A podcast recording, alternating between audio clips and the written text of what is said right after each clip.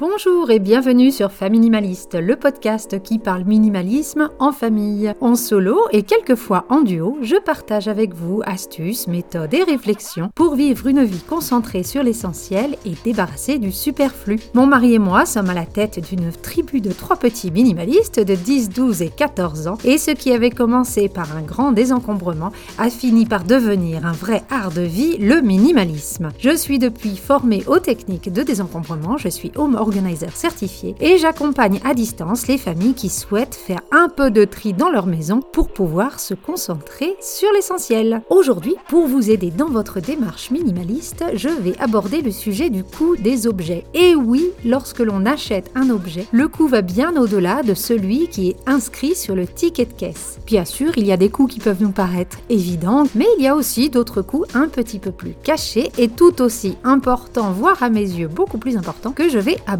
avec vous aujourd'hui. Je parlerai du coût des objets lors de l'achat, mais vous verrez que de penser au coût global d'un objet peut aussi nous aider lors de la phase de désencombrement. J'espère que cet épisode va vous plaire. Comme d'habitude, il sera accompagné d'une fiche méthode que vous pouvez retrouver dans la description de cet épisode. Allez, c'est parti pour l'épisode du jour. Lorsque l'on nous demande combien a coûté tel ou tel objet, on se souvient souvent du prix. Or, le prix n'est pas la même chose que le coût. Et si un des objectifs du minimalisme est de vivre avec le moins de choses possible, de ne vivre qu'avec notre essentiel, il est important d'avoir en tête les autres coûts cachés derrière chacun de nos achats. Non seulement cela nous aide à diminuer le nombre d'achats que l'on fait, mais cela nous aide surtout à faire des achats en toute connaissance de cause et à être sûr que cette nouvelle acquisition va bien nous aider à atteindre nos objectifs en fonction des contraintes que l'on a dans nos vies. Pour être sûr d'être le plus complète possible, j'ai divisé cet épisode en deux parties. Je vais parler des coûts cachés d'un objet lors de la phase d'achat pour nous aider à faire des achats plus raisonnés, mais aussi le coût des objets lors de la phase de tri. Et ça, c'est pour nous aider à prendre des décisions, à savoir si on doit garder tel ou tel objet. Commençons donc par les coûts cachés lors de la phase d'achat. Le premier coût caché, c'est le coût du transport. Alors je vous parle pas du coût de la livraison par un magasin, parce que ça c'est pas vraiment caché, on vous le dit assez rapidement.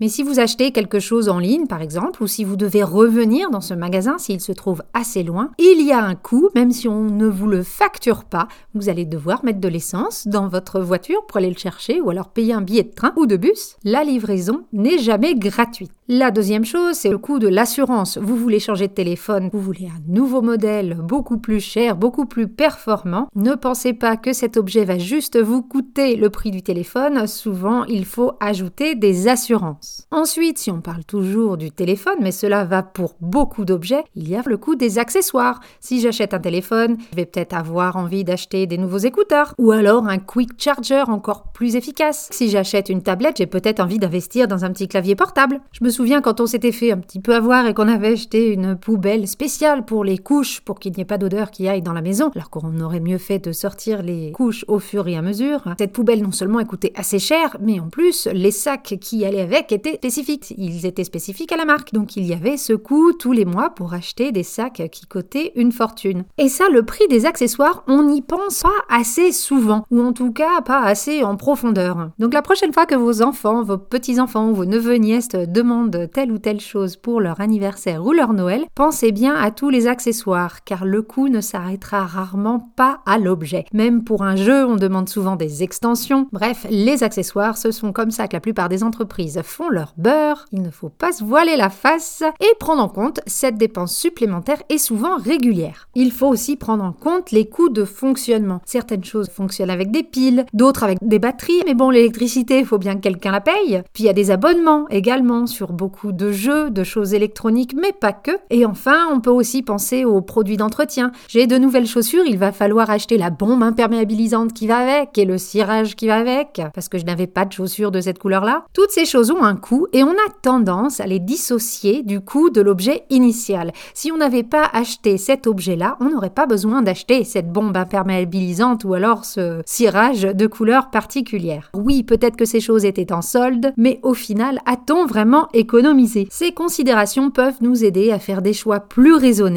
et à choisir des choses qui sont peut-être un petit peu moins euh, gourmandes en coûts annexes. Et au-delà des coûts, si lorsque l'on achète une paire de chaussures, pour reprendre cet exemple, il faut acheter trois ou quatre produits différents pour s'en occuper, c'est autant d'autres objets qui rentrent dans notre maison et qu'il va falloir stocker et dont il va falloir s'occuper. Un objet n'arrive que rarement seul. Plus les objets que l'on acquiert sont importants, plus la dépense en termes d'accessoires l'est aussi.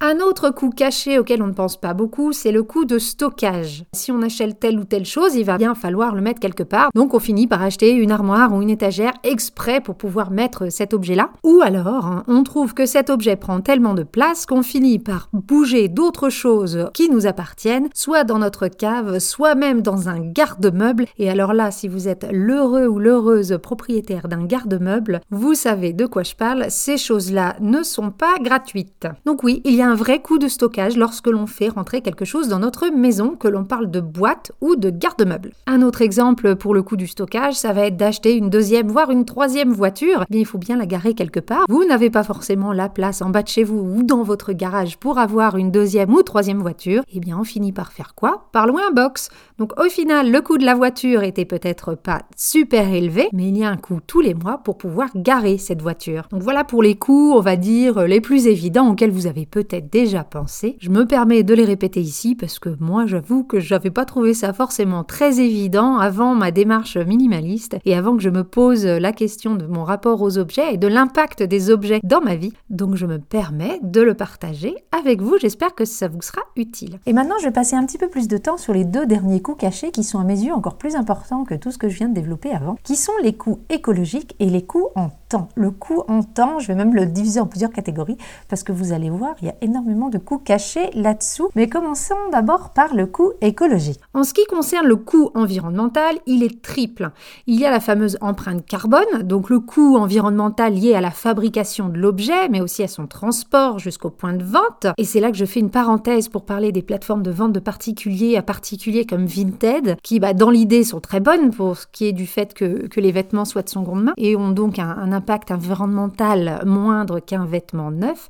Mais le coût du transport explose si pour faire sa garde-robe, on se fait envoyer 10 paquets de 10 endroits éloignés différents au lieu d'avoir à aller euh, en direct à un magasin de seconde main, parenthèse fermée. Donc il y a le coût de la fabrication, celui du transport, mais il y a aussi le coût environnemental lié à son utilisation. Euh, je donne comme exemple les machines euh, espresso qui génèrent des capsules en nombre incroyable et en utilisant de, bah, des ressources de dingue. Il y a aussi des choses comme euh, par exemple les vêtements, certaines matières qu'on peut acheter comme le polyester qui vont rejeter des micro-particules de plastique à chaque lavage en machine. Donc il y a, il y a ce coût-là environnemental à l'utilisation. Et puis aussi le coût de la fin de vie de tel ou tel objet. Et ça c'est quelque chose auquel on ne pense pas. C'est quelque chose auquel nous avons été confrontés de manière assez violente à chaque déménagement, mais surtout lors de notre grand désencombrement il y a quelques années on a jeté énormément de choses et énormément de choses en plastique. Et c'est vrai qu'on n'avait pas pensé au moment de l'achat à cette fin de vie. C'est quelque chose qui a bien changé euh, chez moi maintenant lorsque je fais des achats. Et comme j'en parlais il y a deux semaines dans mon épisode sur la culpabilité que l'on peut ressentir au moment de trier et de jeter les choses hors d'usage, il faut changer de point de vue et se dire que le mal a été fait dès l'achat. Oui, je me suis sentie coupable au moment de jeter tous ces jouets en plastique, mais en fait j'aurais dû me sentir coupable au moment de l'achat. À partir du moment où quelque chose rentre dans mon caddie, ça devient un futur objet en décomposition. Un achat, c'est un futur déchet. Que ce soit dans 2, 10, 20 ou 50 ans, voire plus, à un moment donné, cet objet sera hors d'usage, inutilisable et finira jeté, que ce soit par nous ou par quelqu'un d'autre. Je pense que tous ceux et toutes celles qui ont déjà fait un grand désencombrement et qui sont assez avancés sur la route du minimalisme ont aussi eu cette prise de conscience et on fait beaucoup plus attention à l'impact environnemental des choses que l'on achète lorsque l'on a été confronté bah, à ce gaspillage en fait euh, que l'on a généré au fil d'années de consumérisme à outrance. Et enfin, le dernier coût caché derrière chaque nouvel achat, et peut-être avec le coût environnemental, le coût qui me tient le plus à cœur, c'est le temps. Le premier coût caché, c'est le temps qu'on a passé pour se payer l'objet en lui-même. Si on part du principe que le temps, c'est de l'argent, eh bien le contraire est vrai, l'argent, c'est du temps. Pour pouvoir se payer cette voiture, combien de temps avez-vous dû passer au travail pour générer cet argent? Pensez à votre taux horaire net et réfléchissez au temps qu'il vous faudrait travailler pour pouvoir vous payer telle nouvelle paire de bottes, tel nouveau téléphone ou tel autre objet de loisir. Parce qu'à ce moment-là, vous êtes face à un choix. Mettons que vous êtes prêt à vous libérer de 3000 francs ou 3000 euros. Vous les avez. Vous pouvez les dépenser ou bien vous pouvez décider de vous les offrir à vous-même et de prendre l'équivalent en congé sans solde. Vous serez toujours avec 3000 francs ou 3000 euros en moins sur votre compte en banque, sauf que d'un côté, vous vous serez octroyé du temps libre ou des vacances en famille, et que de l'autre, vous avez une voiture. Alors en fonction de vos priorités, peut-être qu'acheter la voiture vous semble totalement justifié et vous êtes totalement heureux et prêt à travailler tout ce temps-là pour vous acheter une voiture. Et puis pour d'autres objets, ben, peut-être que vous n'êtes pas prêt à faire le sacrifice en temps. Et à ce moment-là, ou vous n'achetez pas l'objet, ou bien vous allez voir votre patron et puis vous lui demandez euh, un long week-end de temps en temps. L'argent, c'est du temps, c'est vraiment quelque chose qui a changé ma manière de voir les choses et surtout euh, bah, d'acheter les choses qui sont autour de nous. Et c'est quelque chose que l'on inculque auprès de nos enfants. Donc lorsqu'ils ont envie de dépenser leur argent de poche, les petites euh, bêtises à la sortie des caisses comme des tic-tac ou autres, quand ils voient le temps que ça leur demande de pouvoir se payer ce genre de choses, bah, généralement ils préfèrent bah, attendre et dépenser cet argent pour quelque chose qui aurait plus de sens pour eux. Si l'on parle de coût en termes de temps lors de l'achat d'un nouvel objet, parlons du temps passé à utiliser ce nouvel objet. Le temps n'est pas quelque chose d'infini.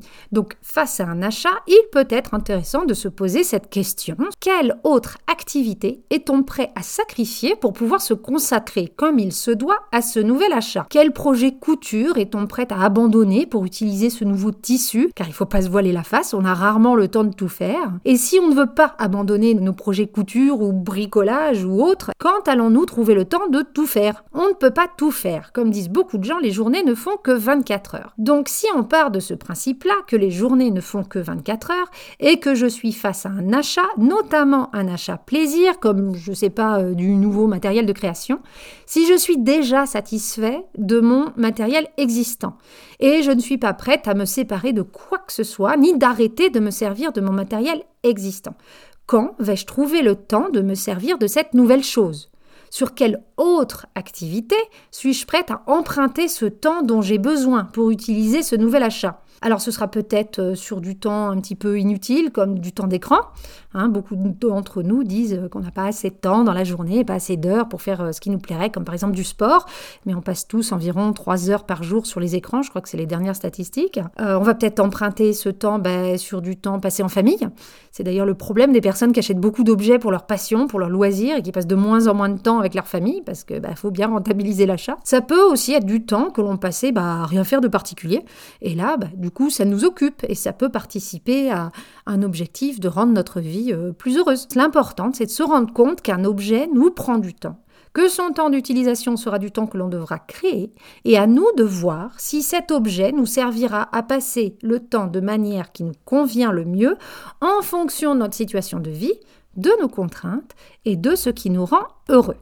Un autre coût en termes de temps est le temps que l'on va passer à s'occuper de cet objet.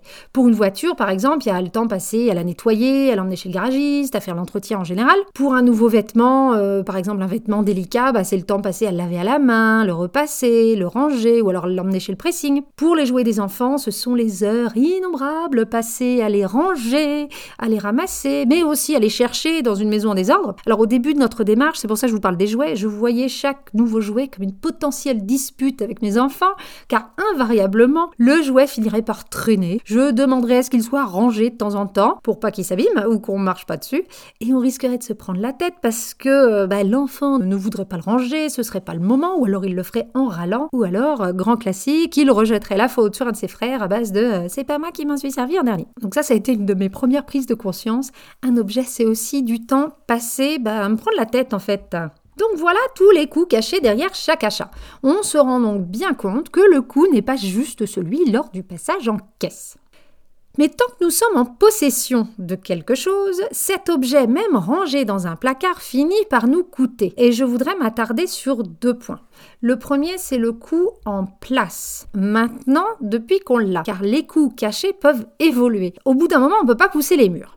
Mais combien de personnes ont déjà acheté une maison? Combien de personnes ont déjà acheté une maison ou changé de maison, loué une autre, car il manquait de place? Ils ont payé un déménagement, investi dans un prêt ou dans un loyer plus cher pour avoir plus de place, non pas pour eux, mais pour leurs objets. Alors qu'en fait, si on regarde bien, c'est pas qu'il manquait de place, c'est qu'ils avaient trop de choses. Combien d'entre nous n'ont pas dit qu'on manquait de rangement? Ah, il n'y a pas de rangement dans cette maison, si seulement on pouvait avoir un placard en plus. Le fameux placard en plus, c'est un peu comme les fameux 10 mètres carrés en plus. Et si au lieu d'avoir plus de rangement, on avait moins de choses? Je vous donne un exemple. Nous, on s'était toujours dit dans l'avant-dernière maison qu'on a eue, donc la dernière qu'on avait quand on habitait en Nouvelle-Zélande, on avait déménagé dans une maison beaucoup plus petite euh, que celle où on était avant, et on n'arrêtait pas de râler qu'elle était beaucoup trop petite et que si seulement on avait mais juste 10 mètres carrés en plus, ce serait vachement mieux. Et puis quelques mois après, on s'est lancé dans notre grand désencombrement et on s'est rendu compte à la fin qu'en fait, ben non, il manquait pas 10 mètres carrés. On avait juste beaucoup trop de choses. Parce qu'une fois qu'on a fait notre grand désencombrement, il y a même des meubles qui sont partis. Dans chaque pièce, on s'est débarrassé de 1, 2, voire 3 meubles. Donc si on était parti sur la même logique, on aurait dû déménager pour trouver encore plus grand, donc payer un loyer plus élevé, parce qu'on avait cette impression bah, que c'était trop petit pour nous. Le problème n'était pas le contenant, mais le contenu. Donc là, en termes de coûts cachés des objets, euh, bah, il est pas mal en fait.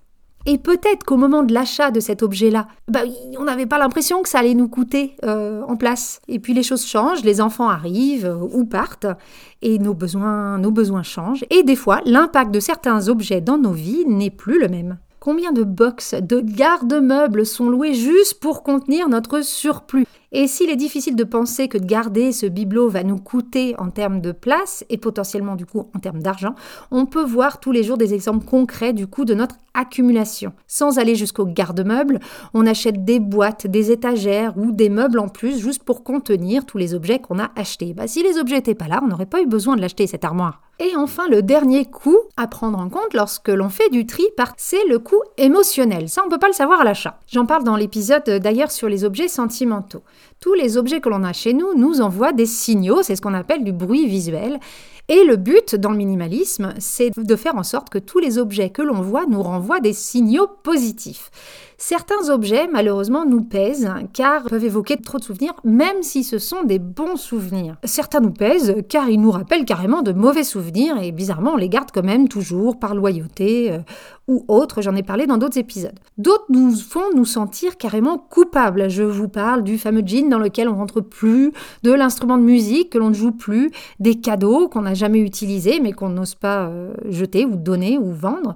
Toutes ces choses nous envoient des messages négatifs dès que nous les regardons. Ce coût-là est aussi à prendre en compte lorsqu'on se demande si on devrait garder quelque chose ou non. Certes, il ne nous coûte pas en place, en entretien forcément, ou en argent sonnant et trébuchant, mais en termes de coût émotionnel ou de charge mentale, le coût peut être assez élevé et il est à prendre en compte lorsque l'on fait du tri.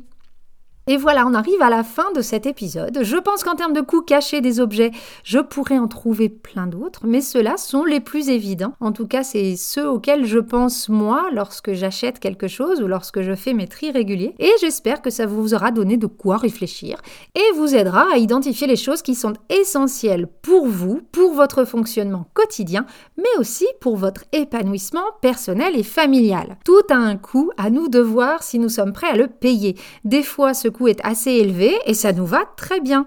Je vous invite à écouter les épisodes 3 et 21 du podcast qui parlent respectivement de l'art de savoir choisir et de la culpabilité ressentie face au tri.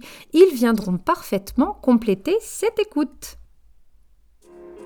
Et voilà pour l'épisode du jour, j'espère qu'il vous aura plu. Si vous voulez aller un petit peu plus loin et revoir en détail les points que j'ai su développer lors de cet épisode, allez dans la description et téléchargez la fiche méthode. Si vous connaissez le podcast depuis peu et qu'il vous plaît, merci de lui mettre des étoiles et des cœurs sur vos plateformes d'écoute. Vous pouvez même laisser des commentaires sur Apple Podcast. Ce sera le meilleur moyen de rendre ce podcast plus visible et de me soutenir dans sa création. J'aime toujours autant échanger avec vous sur ma page Instagram Femme Minimaliste. Si vous avez des questions, des remarques ou une problématique que vous voudriez que j'aborde lors d'un prochain épisode, n'hésitez pas à m'envoyer un message. J'ai déjà su transformer plusieurs questions en épisodes spécifiques, donc allez-y, posez-moi vos questions et je verrai ce que je peux faire avec. Vous trouverez également en description mon adresse mail ainsi que l'adresse du site web faminimaliste.com, c'est tout nouveau. Je vous dis à la semaine prochaine et en attendant, n'oubliez pas, vivre avec moi, c'est vivre avec mieux.